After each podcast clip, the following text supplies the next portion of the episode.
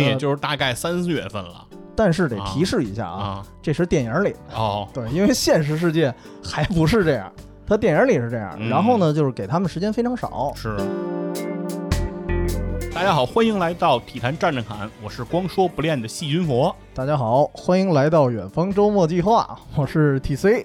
啊，又是熟悉的配方，熟哎悉的味道啊，继续和远方周末计划进行一次合作。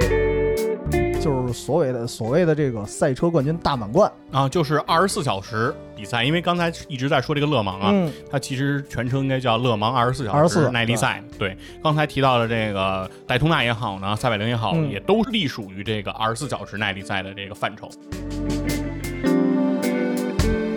所有参加这个赛事的人，一定是在理智之外做出的决定，它不符合理智对于这个世界的要求。哦，哎，那可以理解。你看这个片子《狂人肯》，对。